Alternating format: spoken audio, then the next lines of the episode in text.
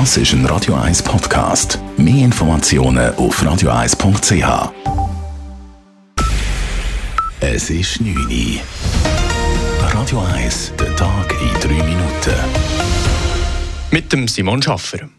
Der Umbau zu behindertengerechten Bahnhöfen in der Schweiz stockt. Bis Ende 2023 müssten die Bahnhöfe und Haltestellen eigentlich an das Behindertengleichstellungsgesetz angepasst werden, sodass sich Personen mit Beeinträchtigung autonom bewegen können. Der neueste Bericht des Bundesamtes für Verkehr BAV zeigt nun, bis Ende 2020 hatten nur knapp die Hälfte der Stationen die neuen Vorgaben erfüllt. Das Bundesamt für Verkehr habe sich eine deutlich schnellere Umsetzung erhofft, sagt Mediensprecher Michael Müller.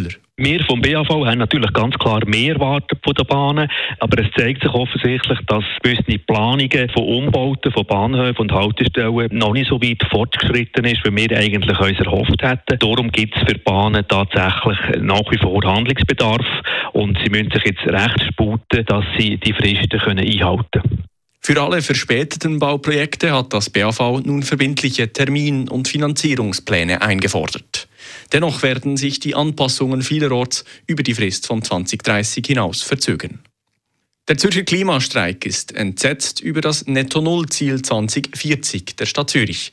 Gestern Abend hat der Gemeinderat entschieden, dass die Stadt ihren CO2-Ausstoß bis 2040 auf das Netto Null senken will. Den Vorstoß zu Netto Null bis 2030 im Gemeinderat hatte der Zürcher Klimastreik angeregt. Es sei deshalb nicht akzeptabel, dass Stadt und Gemeinderat nun von diesem Ziel abrückten, sagt Jonas Campus vom Zürcher Klimastreik. Was für sie realistisch und machbar ist, ist für uns Katastrophen. Oder? Also, verweisen zwar immer auf die Berichte vom Stadtrat, aber dort wird eigentlich nicht klar zum Ausdruck gebracht, dass mit nur 2030 rein technisch nicht möglich ist, sondern der Wille ist einfach nicht da. Oder? Und für uns ist ganz klar, das sagt der Weltklimarat, oder es braucht jetzt schnelle Veränderungen. Froh über das Netto-Null-Ziel 2040 ist hingegen der Zürcher Gewerbeverband. Damit bleibe für die einzelnen Gewerbe mehr Zeit für die Umstellung. Das letzte Wort hat das Zürcher Stimmvolk. Die Vorlage kommt nächstes Jahr an die Urne.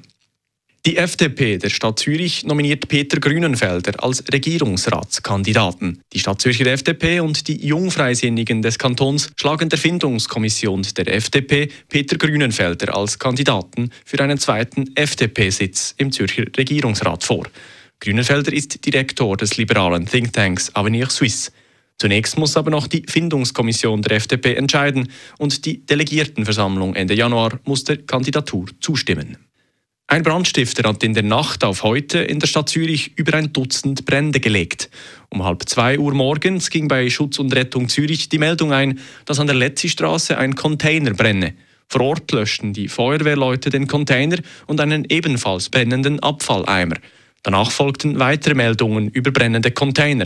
Um halb drei Uhr morgens nahmen Beamte der Stadtpolizei einen 20-jährigen Tatverdächtigen fest. Der Sachschaden ist noch unbekannt. Verletzt wurde niemand. Radio 1 Wetter. Am Morgen gibt es Hochnebel bis auf 1300 Höhenmeter hoch. Drüber ist es aber sonnig bei 2 bis 4 Grad. Es geht eine schwache Beise. Das war der Tag in 3 Minuten.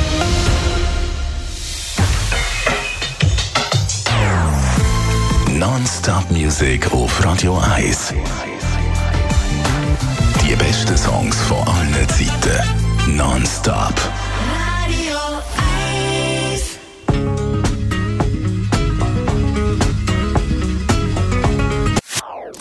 Das ist ein Radio 1 Podcast. Mehr Informationen auf radio1.ch.